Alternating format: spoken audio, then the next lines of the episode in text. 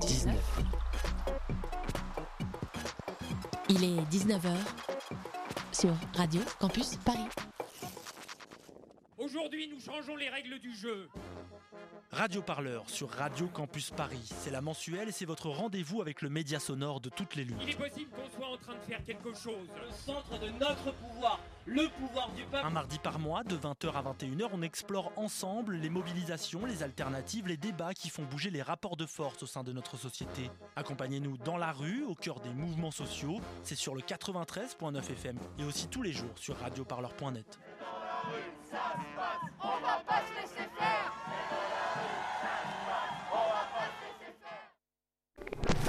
93.9, Radio Campus Paris, 17h30, 5h30.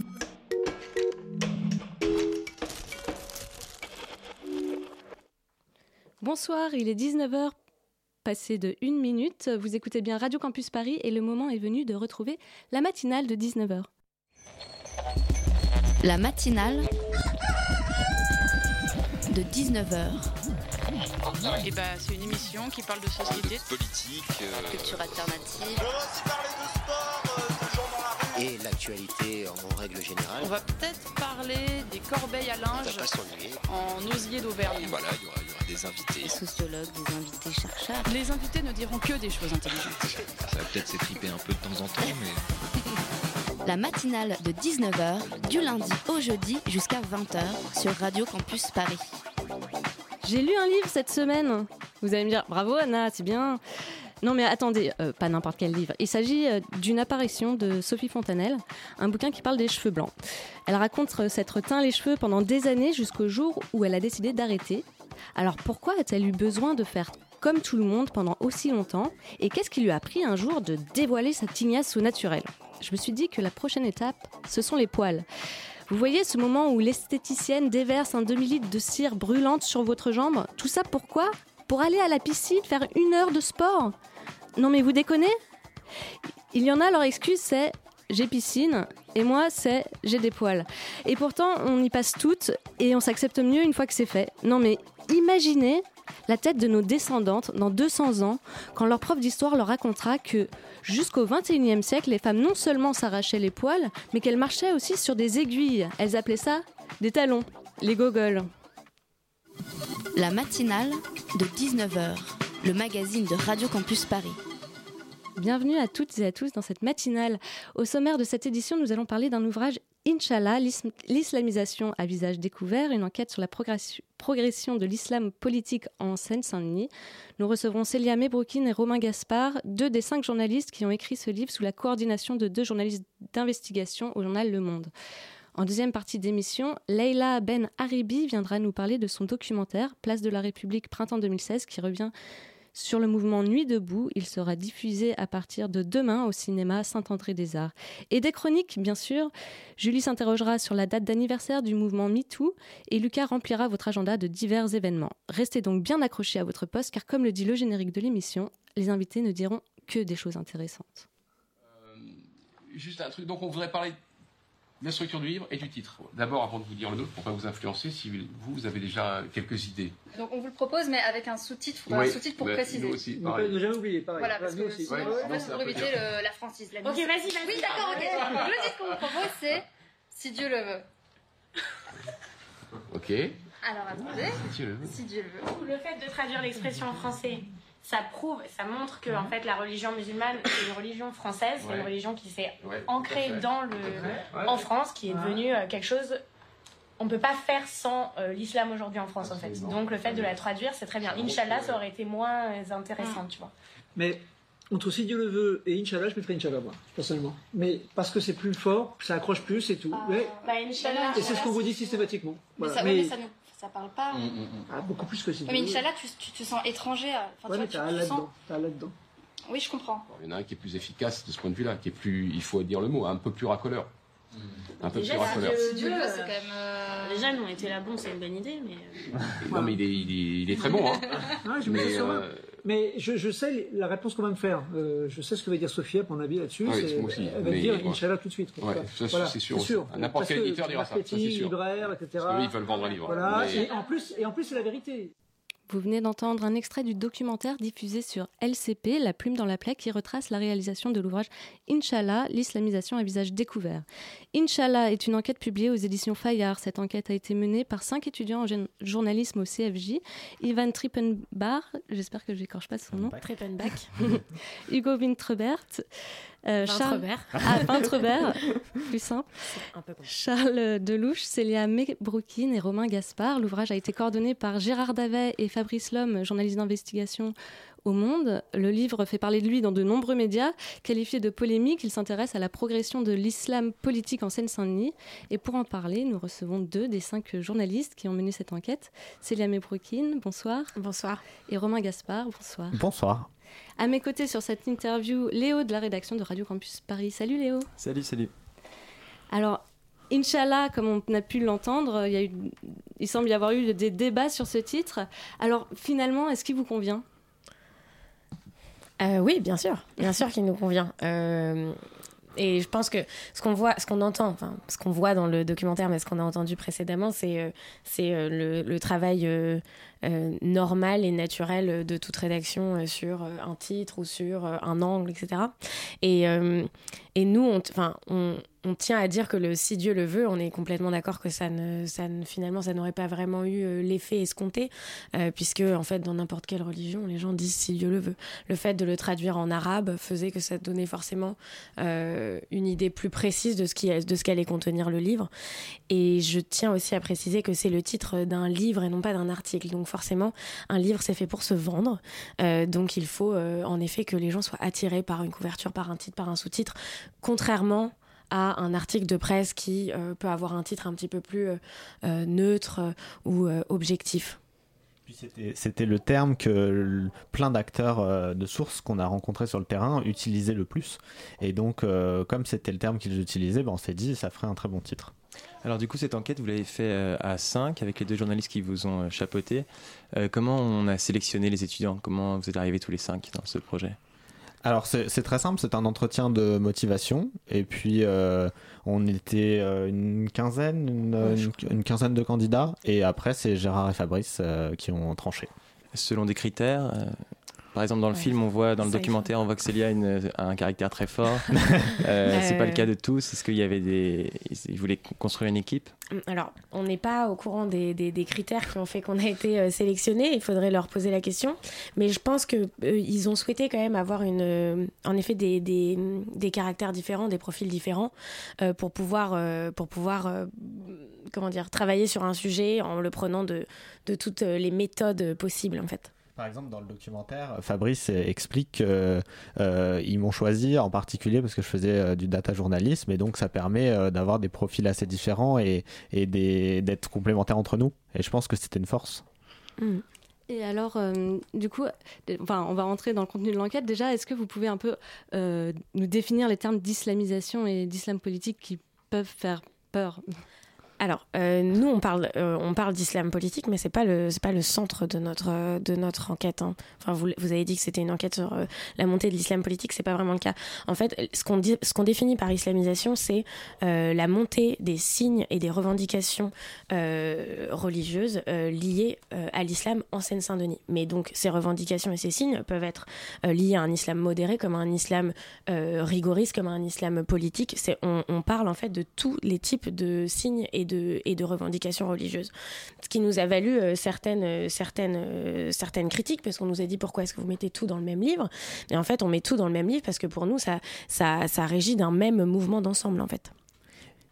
Et on n'était pas là, enfin on n'est pas là pour dire ce qui est bien, ce qui est mal. Ça, chacun se fait son propre avis. C'est uniquement des faits et, des faits bruts. Et après, chacun peut mettre la limite là où, où elle est juste pour lui. Alors justement, vous parlez des faits, euh, ça revient beaucoup dans le documentaire et puis dans le livre, que c'est un livre qui est construit sur des faits, donc il n'y a pas vraiment de, subjectivité. Donc vous, vous faites une sorte de journalisme euh, qui voudrait être objectif. Est-ce que vous pensez que c'est possible? Est-ce que c'est fait que vous choisissez? Donc vous faites un, cadrage, c'est une des premières choses qu'on apprend en école de journalisme. Est-ce que ce cadrage ne fait pas que vous avez un, un, un propos quand même malgré vous? On ne dit pas objectif, on dit honnête. Et c'est d'aller sur le terrain et de se confronter à ses propres préjugés, à ce qu'on qu'on a vu en fait sur le terrain et le retranscrire le plus honnêtement possible. Et c'est ça un, journalisme de fait brut et un, journalisme d'enquête pour nous, c'est aller sur le terrain pendant un an, rencontrer 200 personnes, interviewer 200 personnes, d'idées totalement différentes, même entre nous, d'idées, on, on, a, on, a, on avait des positions au début totalement différentes et on s'est mis d'accord sur un même constat, ce qui prouve qu'il n'y a pas, pas d'idéologie dedans et, euh, et c'est un, ré, un récit de terrain, une observation de terrain. Mais euh, ce que vous cherchez dès le départ, c'est que c'est euh, aiguillé par vos professeurs qui vous disent on va étudier la montée euh, de l'islamisme euh, en Seine-Saint-Denis. Alors euh, peut-être que si vous partez avec cet a priori quand on fait une recherche, euh, est-ce que c'est normal euh, d'avoir déjà le, le but en tête? Alors, on parle, on part pas d'un a priori, on part euh, d'un euh, d'une intuition. Et je pense que n'importe quel journaliste part d'une intu- d'une intuition quand vous pensez que euh, faire une chronique sur tel sujet ou faire euh, un reportage sur tel événement, ça peut être une bonne idée. C'est parce que vous avez l'intuition que ça, ça peut représenter quelque chose. Donc en fait, ce- cette, enquête est partie d'une intuition. Et il s'avère que cette intuition, c'est ensuite v- vérifié et elle, on l'a constaté sur le terrain. On n'aurait jamais écrit de livre si il s'avérait euh, il n'y avait pas de montée des revendications religieuses liées à l'islam en Seine-Saint-Denis. On n'aurait jamais fait d'enquête euh, si euh, il s'avérait qu'au bout de trois mois sur le terrain, on, on trouvait rien. Il s'avère que dès qu'on est allé sur le terrain, on a eu beaucoup de témoignages, on a vu beaucoup de choses qui font qu'on s'est dit que l'intuition était bonne et que du coup on allait continuer sur une enquête euh, au long cours du coup pendant neuf mois. Du coup, vous parlez d'intuition, mais du coup, quelles étaient vraiment vos thèses de départ sur. Enfin, vos. Encore une fois, pas de thèse. Euh, c'est pas Enfin, un mot qu'on utilise. intuition. L'intuition, c'était. euh, euh, on parle beaucoup de la montée des revendications religieuses liées à l'islam dans le 93. Est-ce que c'est vrai? Est-ce que c'est vrai? Est-ce qu'on est qu'on le constate sur le terrain? Et en fait, ce qu'on a fait, nous, contrairement à ce que beaucoup de gens font, et, et ce qui est d'ailleurs assez, assez malheureux, c'est que nous, on s'est défait de tout fantasme, en fait. Contrairement aux gens qui écrivent sur ce sujet d'habitude, c'est-à-dire que logiquement, enfin d'habitude, les gens qui écrivent sur ce sujet partent de leurs fantasmes. Et nous, on s'est dit qu'on allait partir d'une intuition et qu'on allait dépasser ces fantasmes-là pour savoir si, en effet, il y avait une montée ou pas, mais on surtout ne jamais se placer sur le, sur le spectre politique. Et puis, euh, beaucoup d'acteurs qui parlent de ce sujet n'ont pas mis les pieds sur le terrain et sont euh, des idéologues avant, et souvent sont pas journalistes. Et donc, nous, on a dit, on va prendre euh, le point de vue inverse et la démarche inverse de voir euh, par le terrain et non par l'idéologie bah, le, le- le résultat de, de, cette, de cette intuition. Alors justement, sur ce terrain, vous avez trouvé beaucoup de choses, vous avez rencontré des gens, on en voit beaucoup dans le livre. Il y en a certains euh, qui euh, contestent à la sortie du livre euh, ce qu'il s'est passé, enfin ce, que vous racontez en leur nom. Euh, par exemple, Véronique Decker, qui est donc au chapitre 3 sur euh, la directrice. euh, qui, de- qui ne savait même pas qu'un livre était, enfin, qui dit sur Mediapart ne pas savoir qu'un livre était en, en construction et euh, qui, à la lecture du livre, euh, conteste ce qui est, ses propos, comment ils ont été utilisés. non, non. C'est pas, elle Tout dit pas ça du tout est- ça. tout ça est faux. Elle, déjà, elle était au courant euh, de la démarche du livre et du thème parce qu'on a, on a même montré les mails, les SMS, enfin c'est disponible, euh, tout est transparent et elle le sait depuis, euh, depuis euh, janvier, enfin depuis très longtemps. Premièrement, et puis deuxièmement, elle a jamais contesté le fond de ses propos. Elle le dit elle-même dans ses tweets, il suffit de vérifier, tous mes propos sont vrais.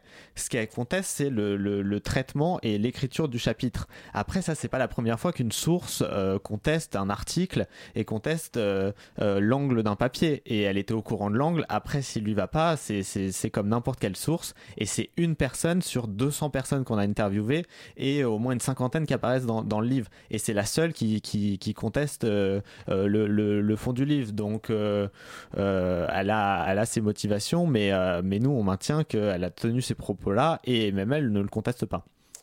Et alors, il y a une autre, un autre fait de, de, contestation, c'est au sujet de la, de la préface du livre qui commence donc sur la PJ de Saint-Denis.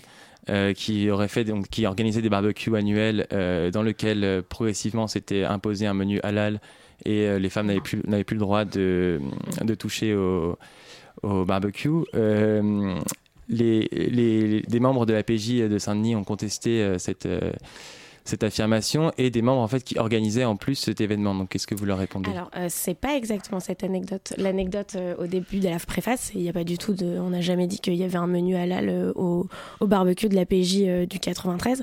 Euh, L'anecdote c'est que certaines revendications ont été faites sur potentiellement à ne pas avoir de porc, potentiellement avoir de la viande halal, potentiellement empêcher les femmes de euh, retourner les saucisses sur le barbecue. Du coup, pas les saucisses, j'imagine, mais plutôt les, mer- les merguez.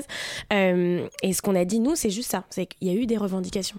Et ce qu'on voulait montrer avec cette, euh, avec cette anecdote, c'est que même au sein d'une administration de la République, il y a des revendications liées à l'islam. On a et et on tient aussi à dire que euh, c'est juste une anecdote. hein.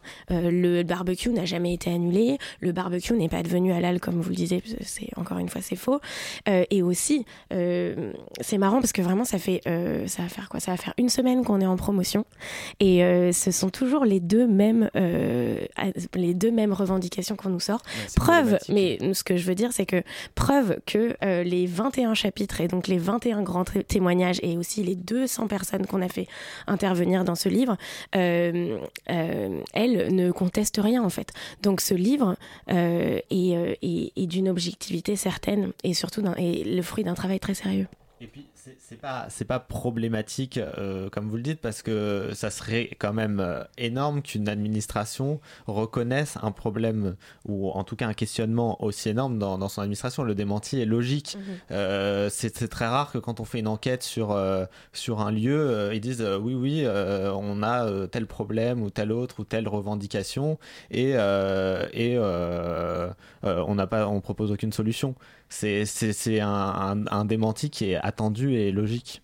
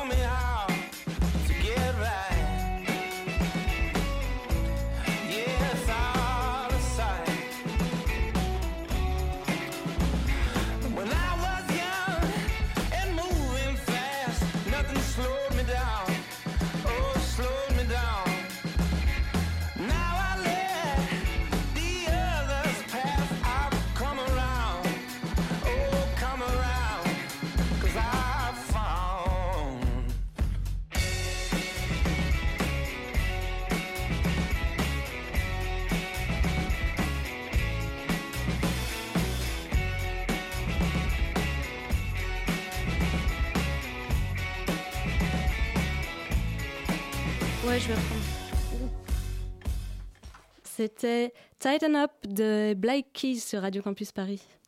La matinale de 19h du lundi au jeudi jusqu'à 20h sur Radio Campus Paris. Et on est de retour dans nos studios avec Célia Mebroukine et Romain Gaspard, deux des cinq journalistes qui ont mené l'enquête publiée aux éditions Fayard, Inch'Allah, l'islamisation à visage découvert. Alors, moi, je voulais savoir concrètement euh, comment ça s'est passé sur le terrain, parce qu'on voit au début, enfin, dans le documentaire, que, que enfin, que, vous avez, euh, qu'on- pardon, que je reformule ma question, que avait, euh, vous faites des micro trottoirs au début. Et on voit qu'il y a, que l'islamisation, certains ne la voient absolument pas, et certaines personnes, oui. Et comment vous êtes parti de... on, on fait pas des micro-trottoirs, c'est on va dans plein de lieux, on rencontre plein de personnes et on en a contacté beaucoup plus que 200, on en a rencontré 200 mais on en a contacté beaucoup plus que 200 et parmi ceux-là, bah, quand on va sur le terrain, évidemment, on prend le pouls, donc parfois c'est des habitants, par exemple si on prend le chapitre sur, euh, sur l'école salafiste, bah, on demande aux mères de famille, on demande euh, dans d'autres, on va demander euh, sur la RATP à, un patron de la RATP qui s'occupe des, des, questions de laïcité. Enfin, c'est des acteurs très divers et donc oui, on a des habitants, mais c'était pas du micro-trottoir, c'était sur, par exemple, si on parle du, de- du marché, sur un marché où on demandait à des habitants comme un reportage en fait, et pas du tout comme un, comme un micro-trottoir.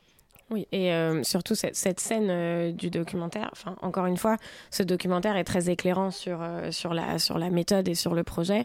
Euh, par contre, euh, voilà, c'est c'est 52 minutes qui résument euh, un an de travail sur le terrain. Donc, cette scène-là montre en fait le début qui a été un petit peu compliqué parce que c'est vrai que c'était, on se lançait dans un immense bain, euh, qu'on- il fallait commencer à, à- prendre le sujet par un bout et on savait pas trop par lequel.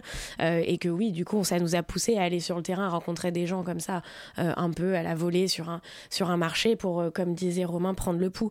Après, euh, sur, sur la méthode, souvent, on- ce qu'on a fait, c'est qu'on on parlait à des élus, on parlait à des gens qui avaient une certaine forme d'autorité ou sur une, certaine activité liée à la religion, etc. sur le terrain.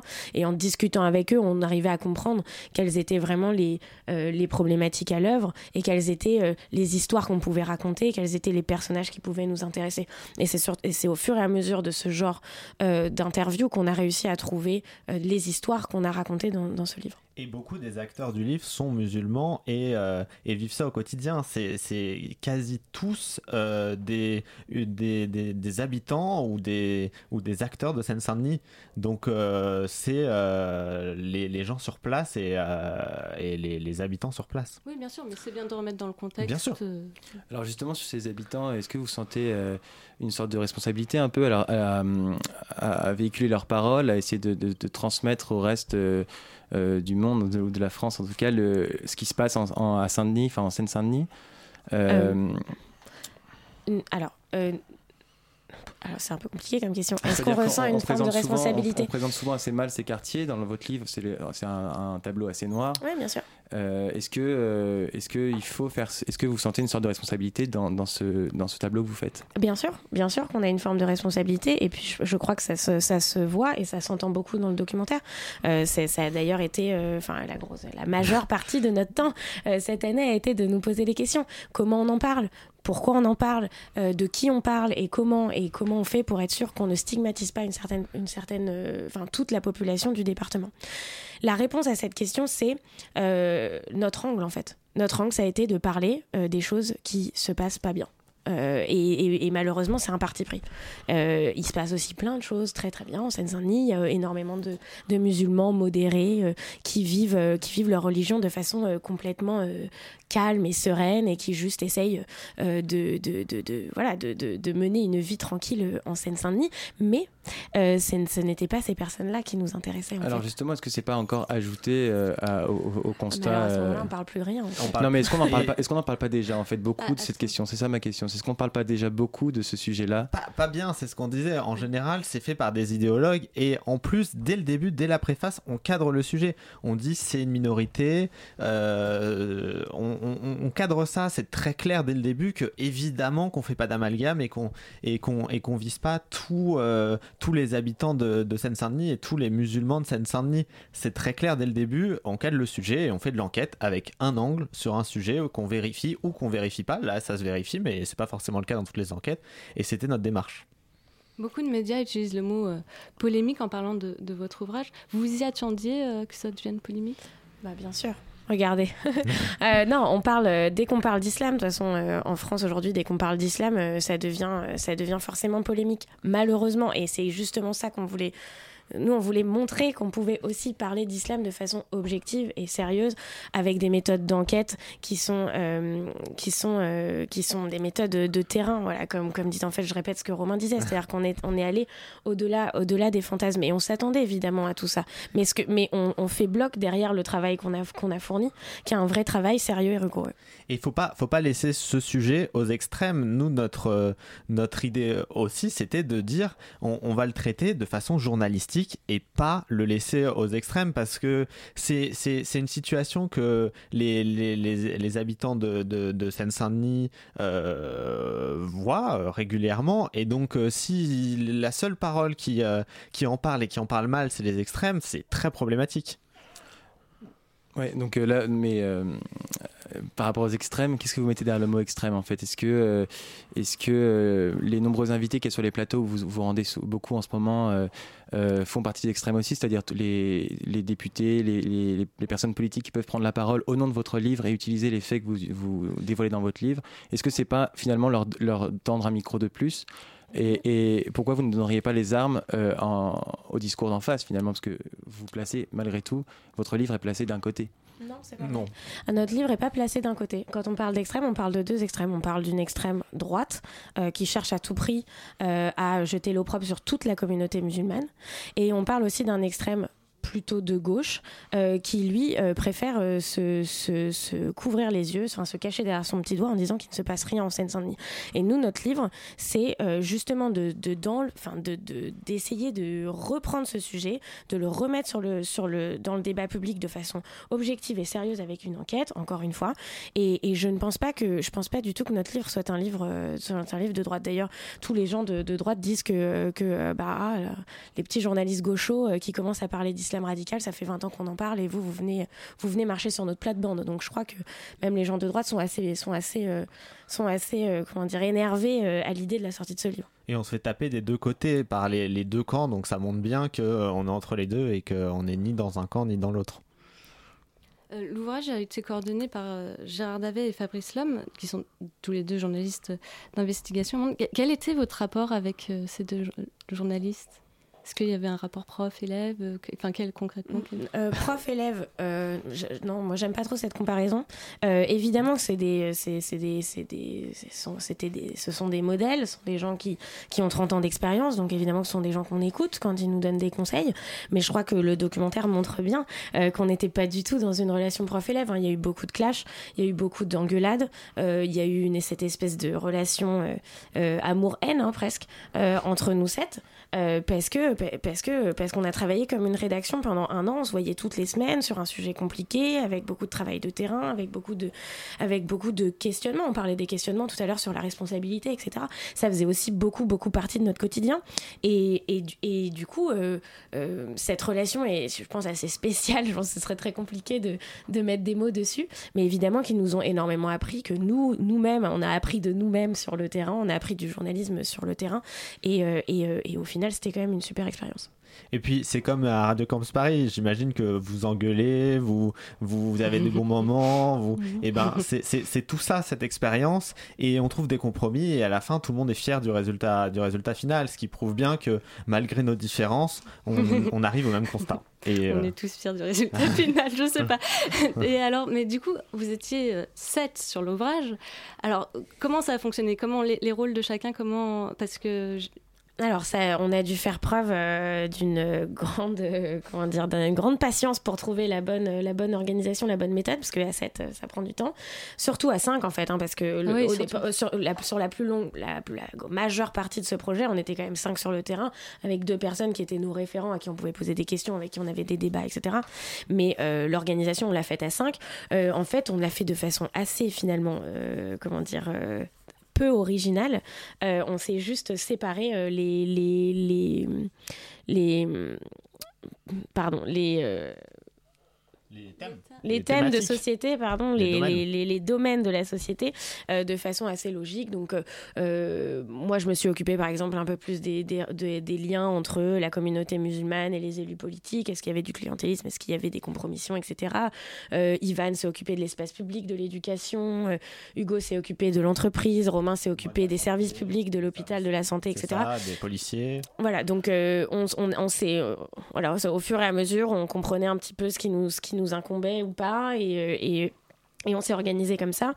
Euh, ça, ça a été la, la, grande partie, et puis ensuite il y a eu la partie d'écriture où il a fallu bah, écrire de notre côté, Euh, puis une, une légère phase de réécriture cet été où euh, Gérard et Fabrice ont, ont relu euh, nos euh, V1, V2, V3, je sais pas combien il y en avait, mais il y en avait énormément, euh, pour redonner un petit peu de. mettre un peu de forme, faire que ce soit agréable à lire pour, pour, le, pour le lecteur.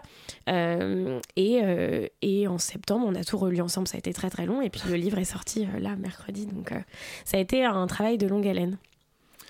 Alors, euh, il nous reste une question, je Ouais, crois. Donc, euh, juste, euh, juste- on va terminer par euh, vous demander si ce sujet euh, nécessite euh, cette forme de traitement, c'est-à-dire que si le fond euh, va avec la forme et que vous sentiez ce besoin de sensationnalisme un peu qu'il y a dans ce livre et qui est un Il peu la aucun sensationnalisme, je suis désolé. bah, rien, que la couver- a- rien que la couverture ou en tout cas le style euh, l'homme et, et- Vous avez lu le livre pourtant. ah oui C'est- justement mais c'est très ça- impressionnant. ça se- Alors, euh, dans ce cas, est-ce que vous cautionnez ça- tout, l'écriture, la sûr. façon de donner? Est-ce que vous pensez que ce sujet doit être donné seulement de cette forme-là, ou en tout cas, euh, cette forme-là le sous la sert? forme d'un livre. Je vois pas Non, le- mais en fait, je vois pas de- le- le- Ça veut dire qu'on peut pas faire de livre sur ce sujet? Non, c'est pas ça, mais vous voyez par Bah, exemple la, la- si, on a le couverture. droit et qu'on peut. et La- qu'on- alors, att- attendez, la couverture par exemple, qui est donc ce fond noir avec ce Inch'Allah écrit en grand, et euh, vous, vous consentez qu'il y a quand même une, dans, dans l'édition, dans la façon de présenter une, une pensée ou une écriture, il y a dans la forme. Encore une fois, c'est pas une pensée qu'on présente Voilà. en fait. Euh, Et- Déjà, Et puis tous les bouquins d'enquête de Gérard et Fabrice sont- ont un fond noir. Est-ce que ça veut dire qu'à chaque fois euh, il y a un a priori derrière ou, euh, ou un message derrière? Pas du tout. C'est juste un livre d'enquête qui est sur fond noir. D'accord, donc le fond et la forme sont totalement euh, séparés. Ça non. pousse. Merci euh, Célia et Romain Gaspard d'avoir accepté notre invitation à Radio Campus Paris. Votre enquête, publiée aux éditions Fayard, Inch'Allah, l'islamisation à visage découvert, est à re- retrouver dans toute bonne librairie, j'imagine.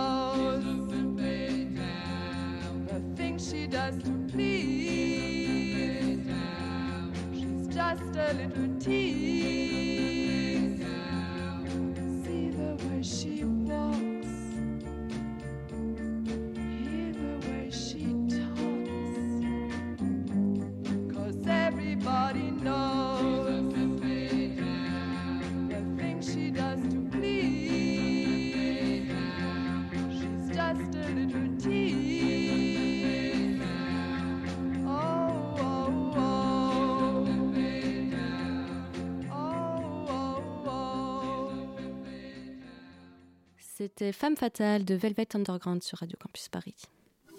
La matinale de 19h sur Radio Campus Paris. Salut Julie, qu'est-ce qui t'amène dans nos studios? Salut, je vais faire une chronique sur euh, l'anniversaire du mouvement MeToo. Alors, bonjour. Donc moi aujourd'hui j'avais envie de faire un peu la fête et rien de mieux pour ça qu'une petite chanson. Alors attention aux oreilles, ça arrive. Encore une bougie encore une année passée. Alors oui, j'avais prévenu vos oreilles, hein, mais vous avez une petite idée du dessinateur Oui, bah je l'ai dit tout à l'heure, c'est le mouvement MeToo. Hashtag MeToo. Voilà, ça fait un peu, ça fait une ou deux semaines alors qu'on entend parler de l'anniversaire de MeToo et moi, bah, j'adore les anniversaires. D'où la chanson de Patrick. Je suis un peu désolée. Je vous la remets pas, je crois que vous avez compris. Je suis donc allée chercher la date clé et c'est pas très clair. Certains donnent comme début le 5 octobre 2017 quand Harvey Weinstein a été accusé par plusieurs femmes d'agression sexuelle dans un article du New York Times. D'autres datent euh, au 15 octobre lorsque l'actrice Alyssa Milano a proposé à toutes les femmes de répondre à MeToo à son tweet si elles ont également été agressées ou harcelées sexuellement. Ou autrement le 15 avril lorsque les journalistes de Judy Cantor et Megan Touhey remportent le prix Pulitzer pour l'enquête publiée le 5 octobre. Ça va, j'arrête là. Vous voulez encore des dates euh, clés qui, je pense, peuvent courir jusqu'à avant-hier. Tout ça, en fait, pour montrer que c'est beaucoup plus simple de dater la mort de Johnny. Je ne sais pas si vous La, l'avez. la mort de Johnny, c'est le en 5 décembre 2017. Oui, c'est ça. Euh, que de dater l'anniversaire d'un mouvement social. Je vois mal, en effet, les, les étudiants se mettre à faire la fête euh, lors des dates des premières manifs contre Parcoursup, sachant que certains d'entre eux risquent la prison pour avoir participé à des assemblées générales.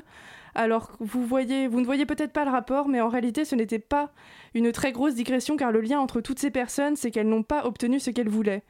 MeToo n'est peut-être qu'une nouvelle vague, n'est qu'une nouvelle vague, une nouvelle période de lutte féministe. Il y a une euh, nouvelle libération de la parole en ce qui concerne les harcèlements et agressions sexuelles, mais le sujet n'est pas clos. Je ne sais pas si on peut parler d'anniversaire, car si cela semble marquer la fin d'un cycle, il n'y a pas vraiment de date de début, comme je l'ai montré. Mais si cadeau il y avait, ce serait vachement chouette euh, un débat de fond et de réelles avancées politiques quant à l'égalité homme-femme.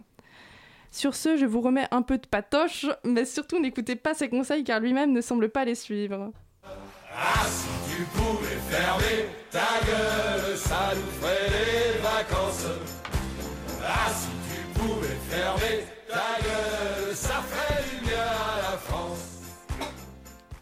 Eh bien, merci Julie d'avoir euh, mis de la super musique dans ta chronique et d'avoir rappelé toutes ces dates d'anniversaire au mouvement MeToo. Désolé de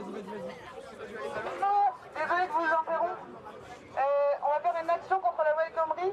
Euh, on part dans deux minutes du casque rouge. Et en fait, El Khomri, elle est sur place c'est à vous, à Aubergence, là. Voilà.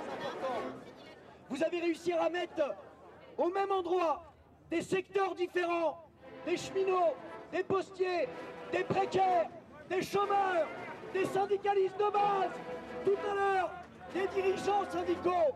Cette question-là, elle est importante.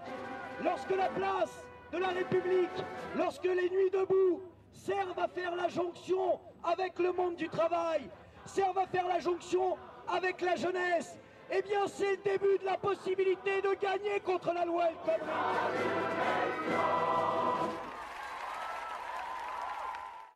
Vous venez d'entendre la bande-annonce du documentaire Place de la République printemps 2016. Le film nous fait revivre le moment Nuit debout où de nombreuses personnes se sont spontanément rassemblées et se sont réappro- réappropriées pas facile à dire, la place de la République. Le mouvement est né de la contestation de la loi El Khomri. Pour en parler, nous recevons euh, la réalisatrice de ce documentaire, euh, Leila Ben Arabi. Bonsoir.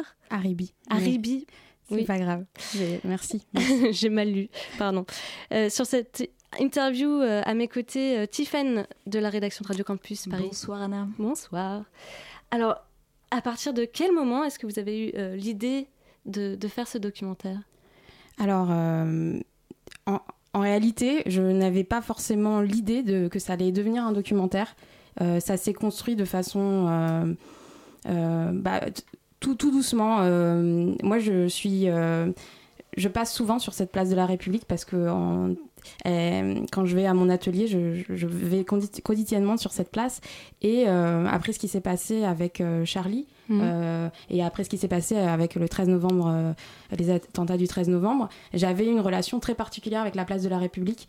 Et euh, notamment, à 3h du matin, le 13 novembre, enfin, donc le 14 novembre 2015, je me souviens très bien ne, ne plus avoir entendu aucun son sur cette place. Et là, à partir de là, j'ai plus pu y retourner.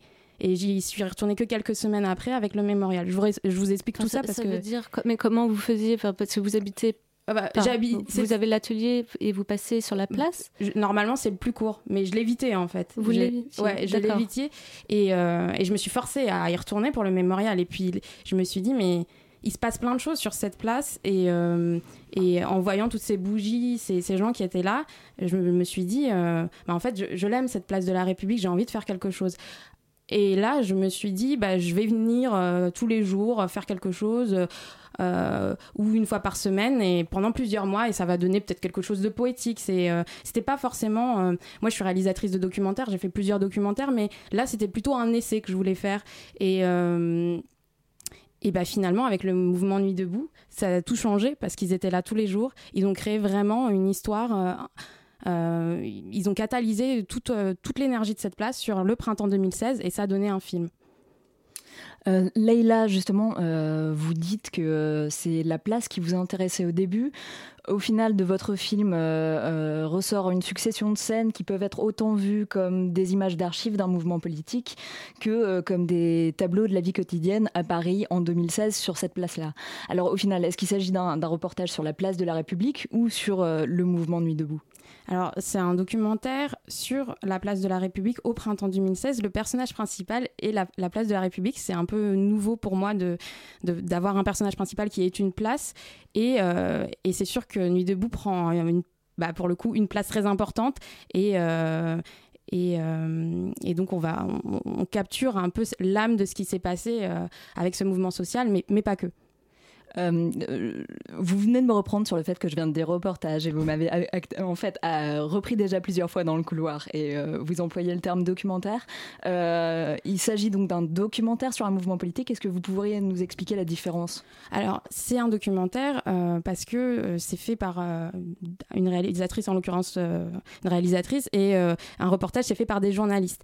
Et, et moi, pas la, je, je ne suis pas journaliste et j'ai pas la prétention d'expliquer ce que c'est le mouvement Nuit debout. J'en suis incapable. Et par contre, j'ai pu filmer euh, la place, j'ai pu filmer ce mou- mouvement, mais à travers le prisme du huis clos à ciel ouvert qui est la place de la République. Ce qui, euh, ce qui retient aussi l'attention euh, dans, votre documentaire, c'est euh, la place que vous donnez au mobilier urbain et notamment à cette statue de la République, de la place de la République, cette statue qui est centrale. Est-ce que vous y voyez quelque chose de particulier dans toutes ces transformations qu'elle a subies et dans tous les usages différents qu'elle a subis? Bah alors, euh, c'est sûr que avant euh, la place, elle était traversée par euh, par des voitures, donc tout a changé. Maintenant, la statue est au, au milieu et avec ce qui s'est passé avec le mémorial, ça donnait un sens particulier à, à cet endroit. Et bah, je filme la statue, mais je filme aussi. On va voir vers, vers la fin du film, sans dévoiler, bah, les gens le savent, ceux qui connaissent Place de la République, euh, vers, euh, vers, euh, le fin du printemps, la mairie de Paris a mis des, hum, des skate, des skate- un skatepark. Et ce qui a fait que l'Assemblée de Nuit debout a dû se déplacer. Et, et de plus en plus, ils ont mis des choses sur un versant de la place où les, bah aussi les, les sans domicile fixe pouvaient plus être là aussi. C'était plus compliqué de s'asseoir euh, sur, sur la place de la République. Euh, et ce qui m'intéresse aussi dans cette place, c'est qu'il y a plusieurs, euh, plusieurs visages. On- Il y a une scène dans le film où euh, il y a, un, il y a un- un mouve- le mouvement social Nuit debout qui est en train de parler de faire une manif sauvage, et dans l'autre versant de la place, il y a des gens qui sont en train de danser. il, il- il se passe plein de choses simultanément, et c'est ça que je trouve fascinant sur cette place. Est-ce que vous pouvez rappeler justement ce que c'est que le mouvement de Nuit debout, concrètement ce qui se passait? Parce que tout le monde n'y n'étaient pas. Enfin, moi, par exemple, j'étais j'étais pas là et j'ai pas vu tout ça. Et... Alors, le mouvement Nuit debout, euh, donc je suis pas une experte, mais euh, il a commencé au 31 mars. Euh, C'était des gens euh, qui venaient, qui voulaient réinventer, en- enfin ré- reparler ensemble de façon horizontale, qui n'est pas un, un porte-parole du mouvement, et qui était, ils, ils disaient eux-mêmes, c'était contre la loi El Khomri et son monde. Donc c'était pas que pour la loi El Khomri, c'était vraiment pour s'écouter, parler de, et remettre à plat plein de choses et réinventer un peu euh, la parole, euh, la parole publique. euh. et c'est aussi pour ça que dans le film, on voit que euh, c'est pas que des gens qui sont habitués à, parler. Il y a, y, a, y a plein de gens très différents qui apparaissent, euh, qui, qui ont été dans ce mouvement et qui apparaissent dans le film. Vous auriez pu continuer à tourner après, euh, après Nuit debout. Pourquoi avoir circonscrit ça à ce mouvement Au final, c'est le- c'est la place qui vous attirait plus que euh, le mouvement lui-même? C'était le la vie qui pouvait se construire dessus. Pourquoi, pourquoi vous êtes arrêté à la fin de Nuit debout? Alors, je me suis pas totalement arrêtée. J'ai attendu qu'on la nettoie totalement. Le- bah, alors là, je dévoile carrément la fin, mais c'est pas grave. J'ai attendu, euh, j'ai attendu qu'on nettoie la, la statue, la place, et on m'avait dit que ça allait être en décembre, donc j'étais prête à filmer jusqu'en décembre, sauf que ça a eu en, en août. Donc euh, et, oui, non, mais après, c'est vrai que je euh, Nuit debout a une place euh, hyper importante, mais ça, ça a été vraiment, euh, ça a été vraiment l'âme de la place au printemps 2016.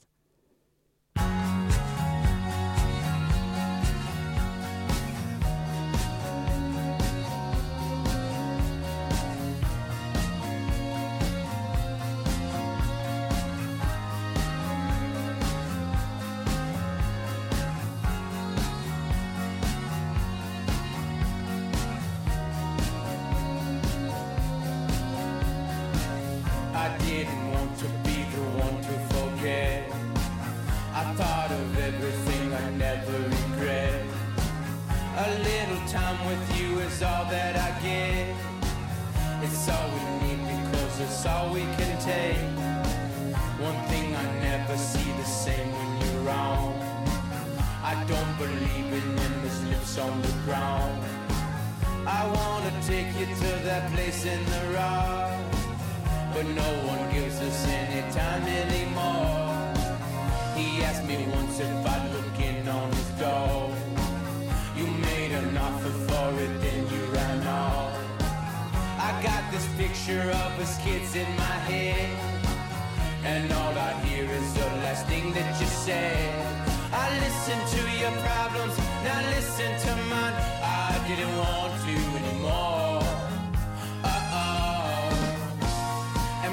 alone again. Cause it doesn't happen every day. Kinda count on you being a friend. Can I give it up or give it away? Now I thought about one to say, but I never really know where to go. So I chained myself to a friend. Some more again.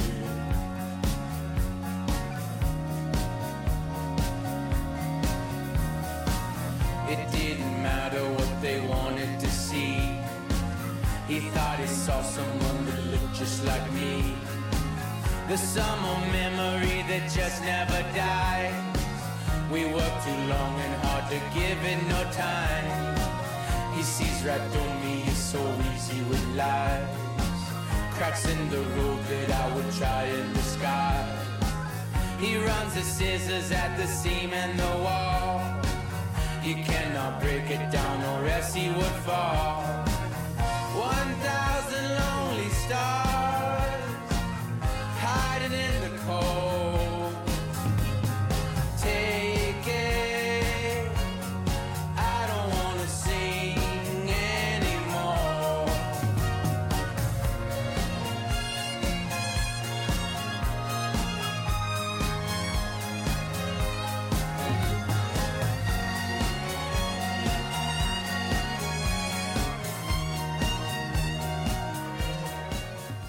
C'était Instant Crush de Cage de The Elephant, voilà, euh, avec l'accent anglais.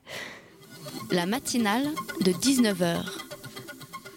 Euh, Et nous revoilà pour la suite de l'interview avec Leila Ben Haribi, réalisatrice du documentaire Place de la République, printemps 2016. Tiffen, je te laisse la parole. Euh, Leïla, vous faites un lien très fort entre les lieux et les événements. Apparemment, c'est quelque chose qu'on retrouve dans le reste de votre filmographie. Euh, selon vous, est-ce que c'est l'espace qui crée le mouvement politique Et euh, est-ce que Nuit debout aurait été possible sans la place de la République?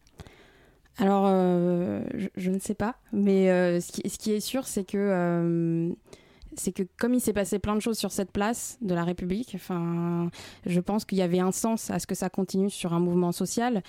Et, et par rapport au, reste de, ma filmographie, c'est plus le huis clos qui m'intéresse. C'est comment euh, un huis clos permet à ce que euh, à révéler des personnes, euh, les personnes qui se rencontrent et euh, euh, c'est vrai que cette place, euh, j'ai du mal à en voir une équivalente à Paris qui aurait pu accueillir, qui aurait autant de visages. euh, mais euh, en tout cas, j'aurais pas pu le faire puisque, puisque j'étais.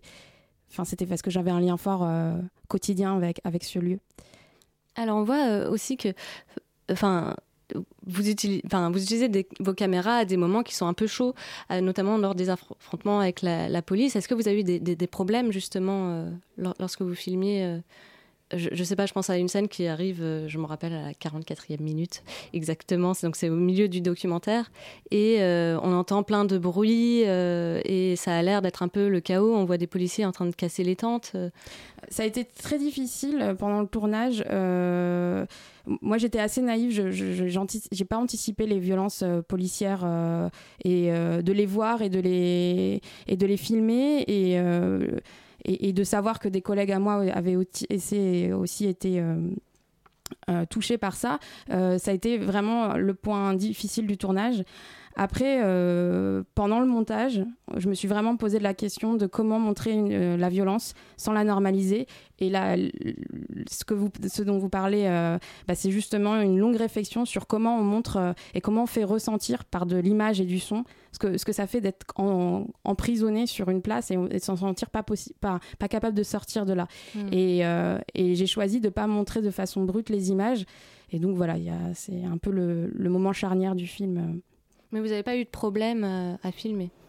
Bah, il y a des moments où, euh, bah, je sais pas si vous vous souvenez de cette scène avec euh, les, SDF, on me demande d'arrêter de filmer et, ils me défendent et parce que je reste avec la caméra, ils s'en vont.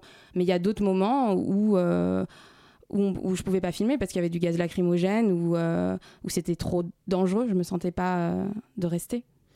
Euh, Leïla, votre, votre film, il a été euh, notamment possible grâce à une des, commissions de Nuit debout. Est-ce que, est que vous avez créé des liens au final euh, avec des, personnes de ce mouvement? Ah bah oui, la commission documentariste debout euh, où, j'étais, dont je faisais partie, m'a permis de rencontrer le preneur de son Harald Baillet et le monteur Guillaume Darras. Et sans eux, bah, le film est totalement autoproduit. C'est vraiment que des professionnels du cinéma qui ont voulu croire à, ce, film, à ce documentaire, et qui, qui ont fait que euh, qu'on puisse euh, réaliser et produire un film euh, qui passe aujourd'hui au cinéma. Enfin, demain, en l'occurrence au cinéma. Bah, Justement, alors votre film sera projeté euh, 14 fois à partir de demain, tous les jours à 13h au Saint-André des Arts. Et à chaque fois, euh, ça se produira en votre présence et en compagnie d'un invité différent. Est-ce que vous pouvez nous en dire un peu plus sur ces interventions? Ouais, c'était très important que ça reste pas juste de la consommation du film parce que ça crée vraiment le fait de, de, de créer un débat après. On a fait quelques projections et, et on a fait une projection Place de la République pour les deux ans euh, en mars dernier. Et c'est très intéressant ce qui se passe avec euh, dans les débats. Donc on va avoir euh, Jean-Baptiste Hérault, le fondateur du, droit au logement demain. On va avoir un collectif d'artistes qui se réapproprient l'espace public jeudi. On va avoir l'architecte, enfin un des architectes de l'agence TVK qui a réamé- réaménagé la place de la République. Donc ça, ça va être vendredi. Donc ça va être très intéressant. Et on va avoir euh, Benjamin Souris qui a écrit euh, un peu plus politique euh, euh, les, les comparaisons entre les indignés euh, et, euh, et le mouvement Nuit debout.